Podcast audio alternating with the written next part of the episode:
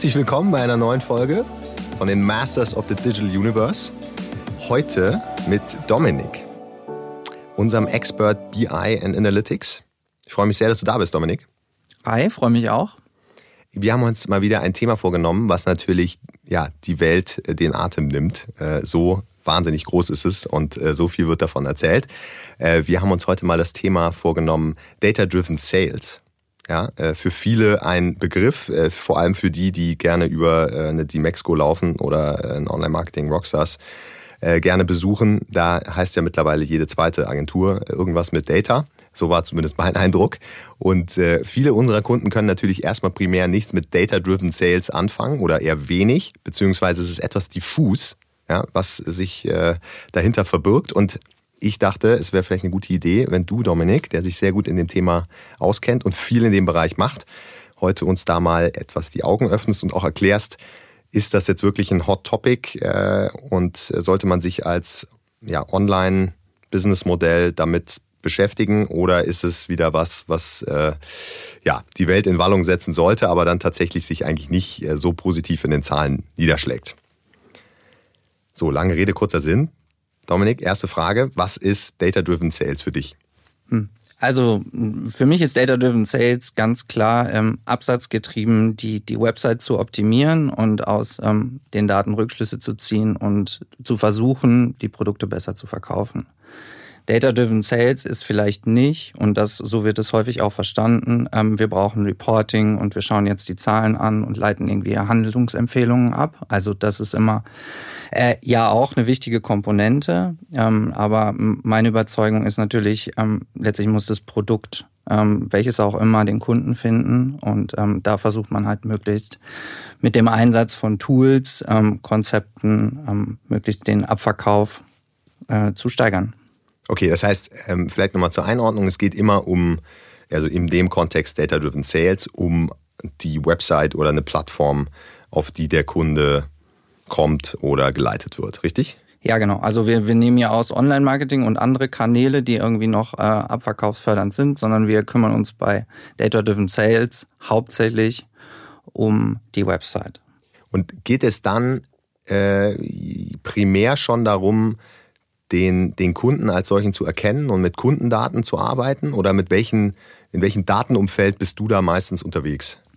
Ähm, also Kundendaten ist immer eine schwierige Dimension und auch häufig komplex und ähm, ja, also es kann durchaus eine Rolle spielen. Ähm, konkret im, im Data-Driven Sales ist es aber eher ein Thema, ähm, beziehungsweise bewegen wir uns eher auf einer Produktebene. Das heißt, wie performt denn mein Produkt ähm, kundenunabhängig. Also welche Sales-Daten habe ich, wie häufig wird es angeschaut, wie häufig wird es geklickt und natürlich auch Bestandsdaten, also wie hoch ist mein Bestand von Produkten und so weiter. So, da komme ich ja aus der Welt äh, von vor, sagen wir mal, noch ein paar Jahren. Da äh, gab es auch schon viele Shopsysteme, Plattformen oder eben auch Tools da draußen am Markt, die ja vorgeschlagen haben, beziehungsweise im, äh, ihre Value Proposition war, äh, zu sagen, das nehmen wir dir ab. Du musst nicht mehr wie im schönen äh, Blätterkatalog äh, die Seiten selbst bestücken, sondern eine Maschine übernimmt das für dich und macht das viel, viel cleverer. Äh, häufig äh, sind dann trotzdem immer noch viele rangegangen und haben gesagt, das kann ja gar nicht wahr sein und die ersten vier Plätze müssen müssen, äh, äh, ja, muss Platz sein für die rote Hose, weil die verkauft sich immer phänomenal, deswegen muss die auch oben stehen. Das heißt, da gab es immer noch sowas wie manuelles Boosting. Also letztlich war es immer noch eine sehr manuelle Angelegenheit. Hat sich das jetzt äh, ja, zu den im Vergleich zu vor, sagen wir mal, vier, fünf Jahren schon massiv ge gedreht? Also das ist eine spannende Frage, ähm, weil sie in der Wahrnehmung eher nicht so ist. Also häufig sind Prozesse immer noch sehr veraltet, auch wenn es eine Website ist, aber der manuelle Eingriff ähm, auf Kategorieseitenebene oder wo auch immer, um ein Produkt zu boosten, ist immer noch sehr hoch. Man schaut sich eher nicht die Zahlen an. Also es ist auch häufig so, ich, ich habe ähm, in einem angebotsorientierten Geschäftsmodell, das heißt also, mein Lager ist voll, ich muss es jetzt irgendwie leer bekommen. Ähm, dann zählt ja häufig nicht nur, ähm, wie viel Umsatz mache ich, sondern hauptsächlich die Einkaufsperspektive, wie kriege ich mein Lager leer. Und dann passieren häufig manuelle Eingriffe, ähm, um dann ein Produkt abzuverkaufen oder abzuvermarkten.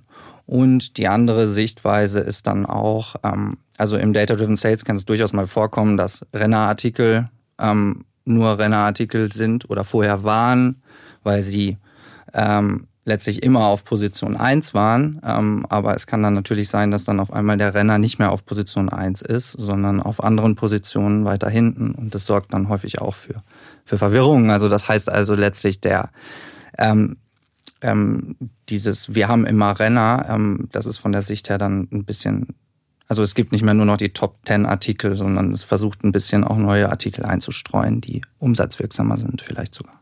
Ja, Jetzt sind die Hebel auf einer, auf einer Website oder in einem Online-Shop ja vielfältig Einfluss zu nehmen. Ja? Äh, kannst du uns da einmal so, ein, so, so einen Überblick geben? Hm. Ja, also generell gibt's auf der Website natürlich die großen Komponenten. Das ist eine Suche, dann der Kategorie, Kategoriebaum, also die Kategorienavigation.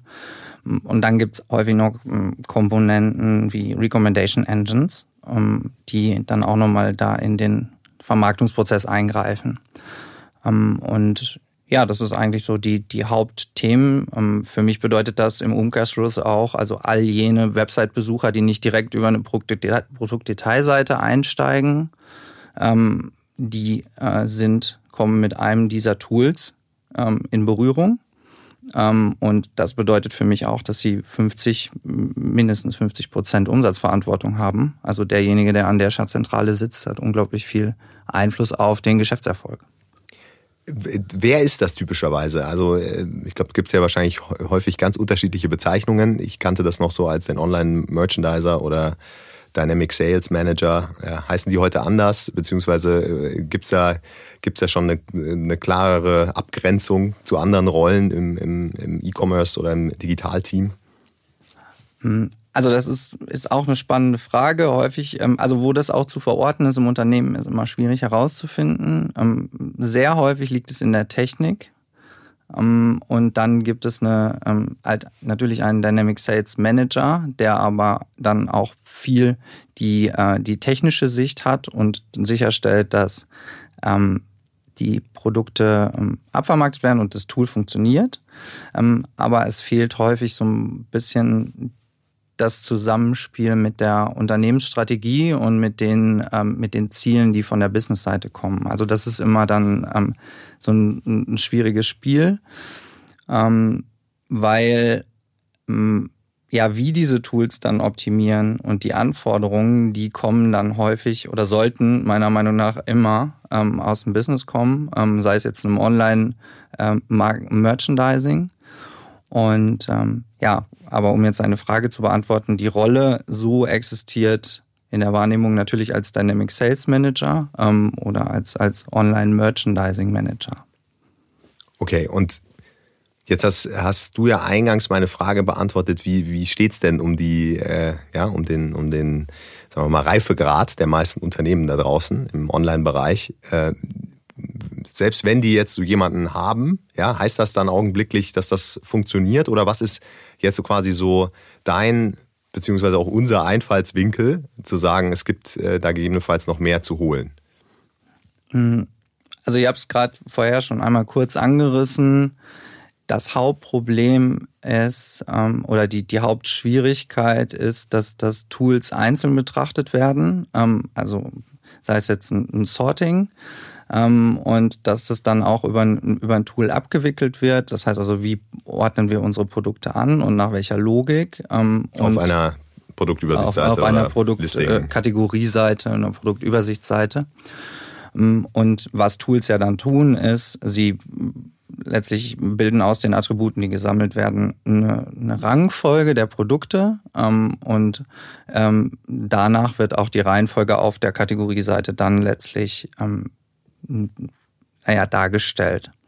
Das ist dann nicht nur Produkt absteigend, äh, nach Preis absteigend oder aufsteigend, sondern das ist häufig dann in Shops sieht man immer dieses Thema Relevanz. Also niemand weiß, was eine Relevanz ist und dahinter verbirgt sich eigentlich das Sorting. Mm, und ja, ähm, wie dies zustande kommt, ist dann häufig, das passiert über ein Tool, also wie funktioniert diese Aussteuerung und ähm, das kann aber eigentlich jedes Tool am Markt. Also ich würde jetzt sagen, wenn das Tool gut integriert ist, äh, kann man mit jedem Tool am Markt da Produkte ausspielen.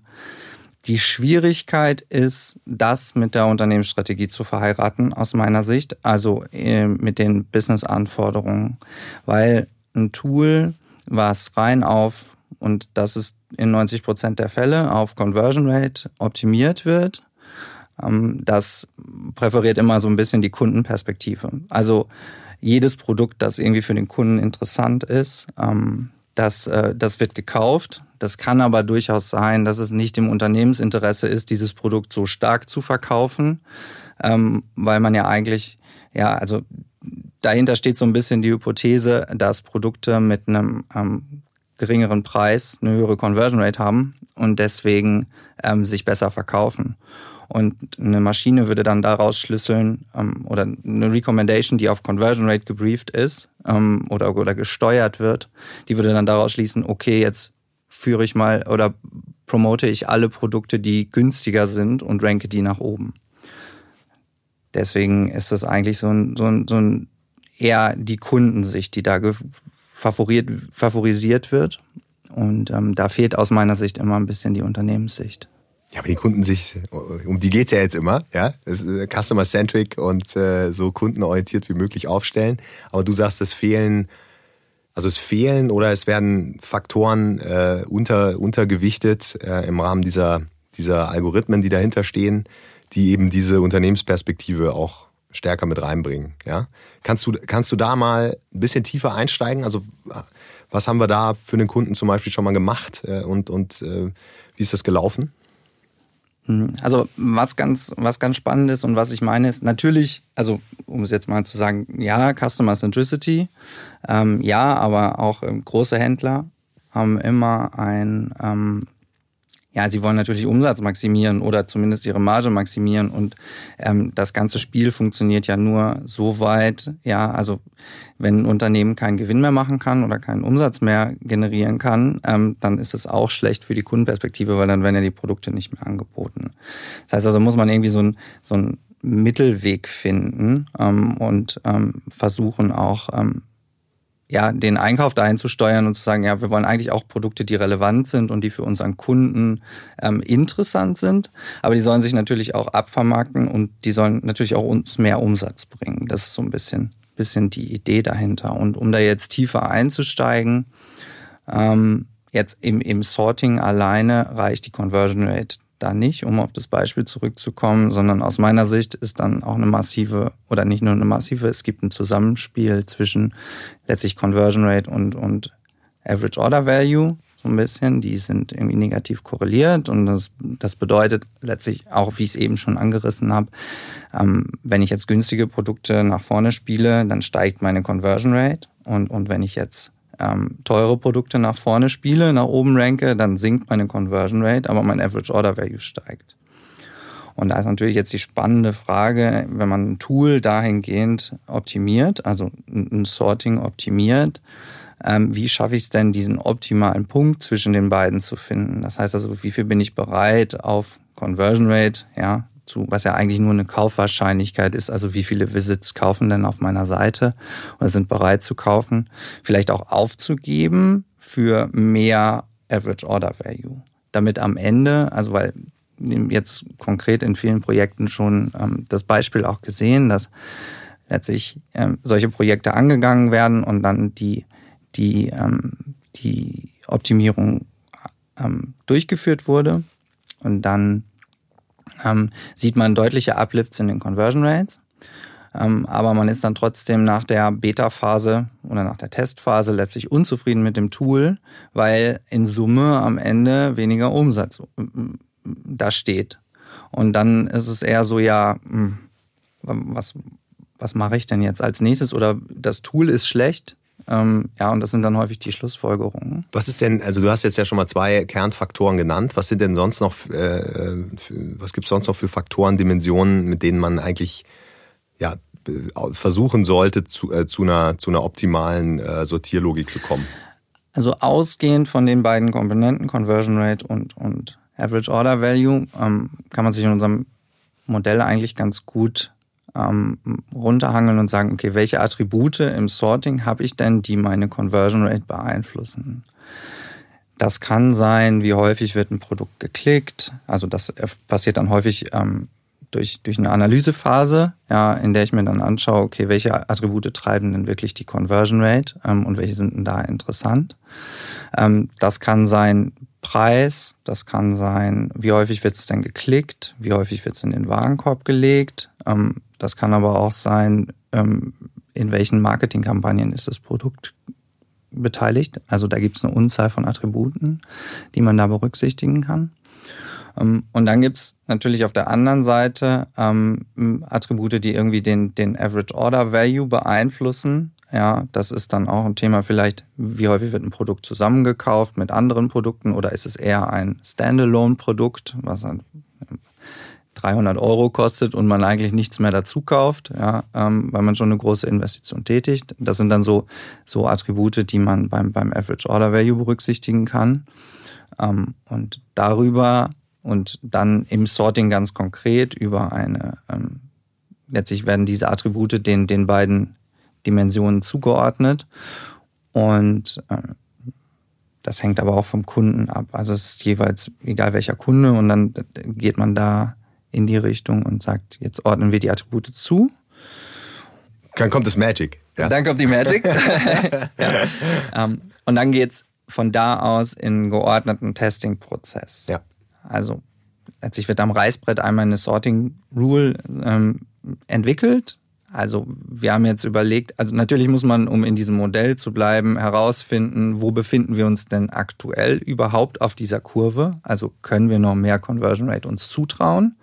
Ähm, wollen wir Conversion Rate erhöhen, um auch mehr Umsatz zu machen? Ja?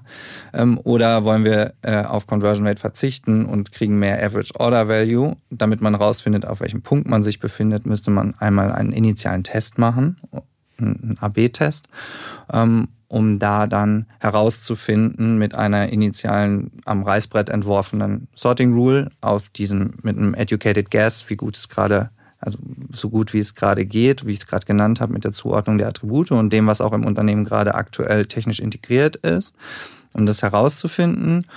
Und von da aus, von diesem ersten Test, kann man dann hm, nach einer Analysephase herausfinden, ähm, in welche Richtung wir weiter drehen müssen, um sich dann nachhaltig über AB-Tests immer weiter dem Optimum zu nähern. Und das Optimum ist dann also letztlich aus ähm, aus meiner Sicht ähm, eine Revenue per Visit Erhöhung, also wie viel Umsatz mache ich denn eigentlich mit meinem, mit meinem einzelnen Visit, ähm, weil der in der Formel letztlich Conversion Rate mal Average Order Value ist der Revenue per Visit. Das heißt also, da haben wir eigentlich alle Werte drin und mit denen spielen wir rum ähm, und, und, versuchen herauszufinden, ähm, wo der optimale, umsatzoptimale Punkt ist. Und das ist auch nochmal vielleicht ein wichtiger Punkt, Eingangs hatte ich von Unternehmensstrategie geredet. Natürlich spielt es eine Rolle, ob das Unternehmen Umsatzwachstum generieren will oder ob das Unternehmen ähm, Marge oder EBIT machen möchte. Das sind dann zwei. Beides. Immer beides. Immer beides, ja, genau. Aber strategisch natürlich immer schwierig, das, das zusammenzubringen. Ähm, und, und da muss man dann schon eher Schwerpunkte setzen, auch im Sorting und was die Website machen soll, weil beides ist eher dann, dann schwierig zu finden. Ähm, letztlich ist dann aber das, das Modell leicht anders, aber bei, bei einer EBIT-Steuerung lässt es sich natürlich auch so umdrehen. Das heißt also, da gipfelt oder da, da spiegelt sich letztlich die Unternehmensstrategie äh, im Sorting und die Vorgabe, was zu optimieren ist, ist der essentielle Punkt, das Allerwichtigste. Aus dem, aus dem Händler-Kontext kann ich mich auch noch gut äh, ja, entsinnen, beziehungsweise ist auch noch relativ frisch. Äh, kann es ja auch noch mal ganz unterschiedliche Kategorien geben ähm, und dementsprechend natürlich auch noch mal einen ganz anderen Einfluss auf, auf die letztlichen Sorting- oder Sortierungslogiken, die, zu, die da äh, in die Anwendung kommen. Ähm, weil ob man jetzt Kühlschränke verkaufen will oder ähm, Damen Damenstrümpfe oder Herrenstrümpfe von mir aus ähm, auch, ist ja erstmal per se ähm, schon äh, ein größerer Unterschied, der in, in, sich in irgendeiner Form widerspiegeln wird. In letztlich, welche, welche Formel macht am meisten Sinn? Ist genau. das auch deine Erfahrung? Genau.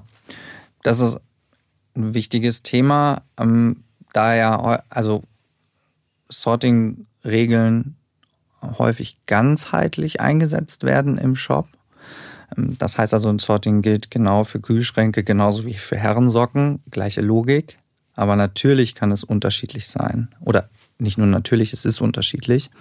Ähm, da kommen noch zusätzliche Dimensionen, wenn man in, in unterschiedlichen Ländern ähm, Geschäft betreibt und dann bei, bei Winterjacken ist es auch ein Beispiel. Also werden äh, in, in Norwegen werden früher, äh, also früher im Jahr Winterjacken gekauft als in Deutschland. Das bedeutet, im Sorting müssten frühzeitig die, in, in Norwegen zumindest, die Jacken nach oben gerankt werden, hm, als in Deutschland. Und diese, allein diese kleinen Stellschrauben, die irgendwie offensichtlich erscheinen, ähm, müssen im, im, im Sorting berücksichtigt werden. Ähm, und gleiches gilt für saisonale Effekte. Vor allem bei Händlern, Fashion-Retailern heißt ähm, ja Herbst-Winter-Kollektion, äh, Frühjahr, Sommer. wann startet die? Wo befinden sich gerade die Produkte in, in, in, in der Kollektion gedacht? Also sind die eher am Ende? Sind die eher am Anfang? Wann, wann, wann will ich die Produkte verkaufen?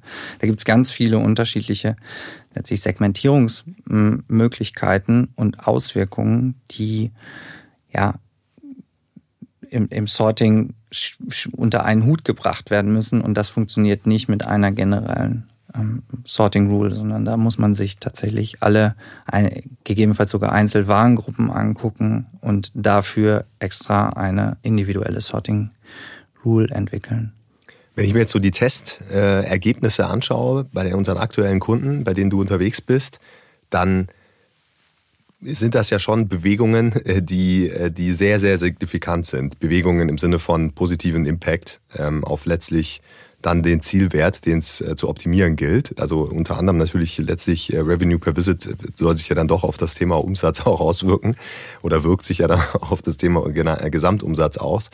Da, da bewegt man sich, je nachdem, wie, wie sehr man natürlich auch schraubt und wie kategoriespezifisch man das jetzt äh, das Ganze aufsetzt, ja, in, in so Sphären zwischen 5 und 10 Prozent Umsatzuplift. Äh, das, ist, das ist ja schon eine große Dimension und das sind alles, zumindest gerade bei uns, Läden, die ja schon Automatisierungshilfen und Tools im Einsatz haben, diese aber eben so laufen lassen, wie sie, wie sie voreingestellt sind, beziehungsweise wie du es angedeutet hattest, Prozesse haben, die einfach noch sehr viel manuellen, äh, manuelle Einmischung erlauben und insofern natürlich wieder die, Automa die Automatismen regeln, ähm, ein Stück weit einbremsen. Ja? Ähm, jetzt nur mal von der, von, von der Größenordnung, hat dich das oder überrascht dich das? Hat dich das überrascht oder ist das einfach wirklich äh, die Signifikanz oder zeigt das eigentlich die Signifikanz des Themas und äh, die Dringlichkeit, sich damit zu äh, beschäftigen? Also überrascht hat es mich nicht. Also was mich überrascht hat, ist tatsächlich, ähm, das muss man sagen, der manuelle Eingriff. Also häufig geht man davon aus, wir haben, sei es jetzt ein Sorting oder eine Recommendation oder, oder was auch immer, ähm, für ein Tool auf der Website.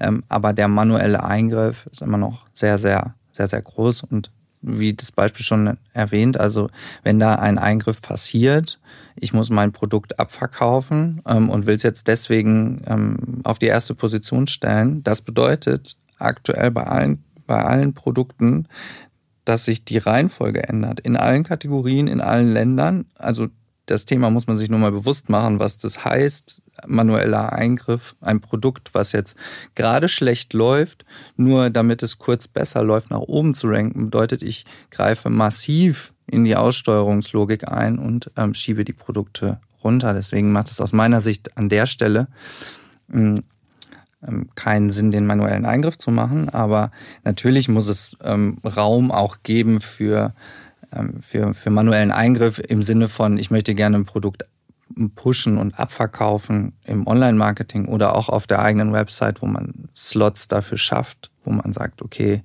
da schieben wir immer die Produkte rein und das ist wirklich nur ähm, manueller Raum im Webshop, wo man Produkte promoten kann. Aber die Logik, initiale Ein Sortierlogik sollte niemals manuell beeinflusst werden. Und das ist schon ein spannendes Thema. Was mir dazu noch aufgefallen ist, ist, dass häufig dann von Machine Learning geredet wird und einem Optimierungsalgorithmus, KI, AI, wie auch immer man es nennen will. Ähm, da ist es aber genauso. Also ich kann eine KI nur laufen lassen und nur optimieren lassen, wenn ich ein Ziel kenne und wenn ich meine Optimierungsparameter kenne. Und die müssen immer von der Unternehmensseite kommen, beziehungsweise von der Businessseite. Ähm, wenn ich eine KI, das ist auch schon in ein, zwei Sorting-Projekten so gewesen, ähm, einfach laufen lasse und beobachte, die hat genauso Schwierigkeiten, ganzheitlich alle heterogenen Produkte, die es in einem Shop gibt, äh, zu optimieren. Und da führt es dann häufig so dazu, dass nur die, das kann ja dann durchaus auch margenschwache Produkte sein, aber die gerade beliebt sind und die jeder haben will, ähm, die dann abverkauft werden, aber der Umsatz geht dann auf einmal in den Keller. Ähm, und das sind so Effekte, die, die man dann eigentlich nicht haben möchte und auch vermeiden könnte, wenn man in einen gezielten Optimierungsprozess geht. Also eigentlich möchte ich nur vermeiden, dass, hm, dass dann, weil diese Tools sind sehr hilfreich und man kann sehr viel damit erreichen, aber die, die Meinung darüber oder die Vorfreude, wenn man so ein Tool eingeführt hat und sich dann freut, ah ja, jetzt, jetzt, jetzt machen wir richtig Umsatz, ähm, ist dann häufig immer, App dann relativ schnell ab und dann sagt man, oh, äh, das läuft nicht, das haben wir schon versucht. Und deswegen kann man schon viel mit dem, auch mit dem aktuellen, also man muss gar nicht in KI oder AI denken, sondern man kann mit dem aktuellen Setup häufig schon sehr, sehr viel sehr, sehr viel erreichen. Also was Kunden integriert haben. Dafür muss nicht immer ein neues Tool her völlig verstanden und, und deckt sich auch mit meinen, meinen Erfahrungen. Ich glaube, das, was du auch beschreibst äh, aus dieser äh, Prozessperspektive und der Unternehmenszielperspektive, ist ja einfach äh, ein, immer ein fortwährender äh, Konfliktherd, in Anführungsstrichen, der ja auch völlig normal ist, weil eine, eine Website oder ein Webshop natürlich immer Marketing-Elemente äh, berücksichtigen muss, wie du schon gesagt hast, Einkauf oder Abverkaufsdimensionen, genauso wie dann eben eine vertriebliche Perspektive. Das sind häufig ganz unterschiedliche Incentivierungen, die dahinter stehen, wenn man sich eben nicht schon in äh, sogenannten ja, crossfunktionalen Teams zusammengefunden hat und auf eine Kategorie schaut und die gleichen Ziele verfolgt.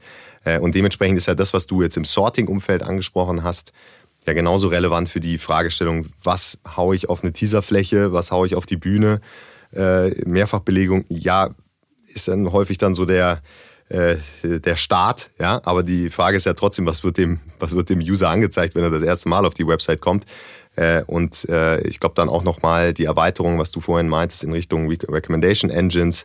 Auch die Frage natürlich, welchen Weg wählt der, äh, wählt der Kunde? Geht er über die Suche und landet auf einer Suchergebnisseite? Ja, oder geht er über die äh, über die äh, Browse-Kategorien, über die Navigationskategorien. Das ist, äh, bedingt ja häufig auch nochmal eine andere Ausspielung. Also ich glaube, es gibt ja mehr Hebel als das, als nur in Anführungsstrichen beim Thema Sorting, auch wenn das schon relevant genug ist, richtig? Ja, definitiv. Ähm, also das Sorting hat einen unglaublichen Hebel. Du hast es eben schon schon erwähnt, zwischen 5 und 10 Prozent Umsatzuplift. Ähm, natürlich hängt es immer auch davon ab, also Tests nachgewiesen und optimiert. Ähm, Umsatzuplift, ähm, das hängt natürlich auch von anderen Faktoren ab, von denen wir jetzt nicht sprechen, wie Traffic-Qualität, Online-Marketing-Qualität und welche Visits hole ich denn gerade überhaupt. Nichtsdestotrotz kann Sorting entweder, wenn der Traffic-Qualität schlecht ist, relativ viel auffangen oder wenn halt das andere Zusammenspiel da ist, der Zulieferer des Traffics, ähm, kann dann natürlich auch äh, noch mehr schaffen. Ähm, und deswegen ist es ein unglaublicher Hebel, ähm, der aber dann konzeptionell gedacht ähm, natürlich auch in anderen, wie du gerade erwähnt hast, Tools ne, äh, gespiegelt werden kann. Also sei es Recommendation, sei es Search Engine, sei es äh, tatsächlich Suchwortoptimierung in der Search, nicht nur die Reihenfolge. Also da gibt's ja noch mehrere, ganz viele Themen eigentlich. Es kann bis hin zu Bestückung von Newslettern gehen ähm, oder Aussteuerung auch ähm, und Budgetierung von ähm, Produkten im Online-Marketing, also konkret bei Google Shopping oder so. Also welche Produkte pushe ich denn wie? Ähm, also solche, solche Sachen gehen natürlich dann dann auch. Also es ist eher so ein ganzheitlicher Ansatz. Super. Vielen, vielen herzlichen Dank, Dominik, dafür. Ich leite jetzt mal als Fazit für mich ab. Ja, äh, du kannst ja heftig mit dem Kopf schütteln oder in die eine oder andere Richtung. Ich hoffe, ja, mhm. das ist eher eine äh, Vertikalbewegung. Das Thema Dynamic Sales oder Data-Driven Sales ist definitiv äh, ein heißes Thema, auch für viele von Belangen, die schon länger am Markt sind und Online-Handel betreiben oder eben online ihre, ihre Website, ihre Plattformen dazu verwenden, Dinge an den Mann zu bekommen, welche auch immer. Ja, und äh, da gibt es unterschiedliche Einfallswinkel. Einmal Teaserflächen, äh, Bühnen, äh, Recommendation Engines, also Empfehlungs, äh, Empfehlungsslots, genauso wie eben die Fragestellung, welche Artikel packe ich an welche Stelle. Und äh, da ist die Empfehlung natürlich datenbasiert arbeiten, die äh, dann aber auch nicht zu häufig äh, manuell eingreifen, sondern sich auf eine Zielsetzung einigen und dann Prozesskonformität und äh, schauen, welche, welche Formel sich in welchem Umfeld am besten bewährt und dafür genügend Testing-Spielraum auch geben äh, und natürlich im Idealfall auch genügend Manpower, äh, denn ganz ohne ist es natürlich auch nicht, die ganzen Tests zu steuern, aber der Ertrag kann wirklich sehr, sehr signifikant sein und deswegen ist es ja für uns auch so ein spannendes Thema, was wir an unsere Kunden und an unsere hoffentlich baldigen Kunden herantragen. Also insofern herzlichen Dank für den ganzen Input. Äh, Dominik ist äh, real, er ist nicht ja, ein, ein virtueller Avatar, das heißt, schreibt äh, Dominik gerne äh, direkt, gibt uns auch Feedback hier auf den Podcast, gerne auch auf den sozialen Medien oder eben in der Direktansprache. Wir freuen uns da auf Resonanz und vielleicht ja auch auf spannende Gespräche rund um das Thema Data-Driven Sales. Herzlichen Dank. Gerne, cool, hat mich gefreut.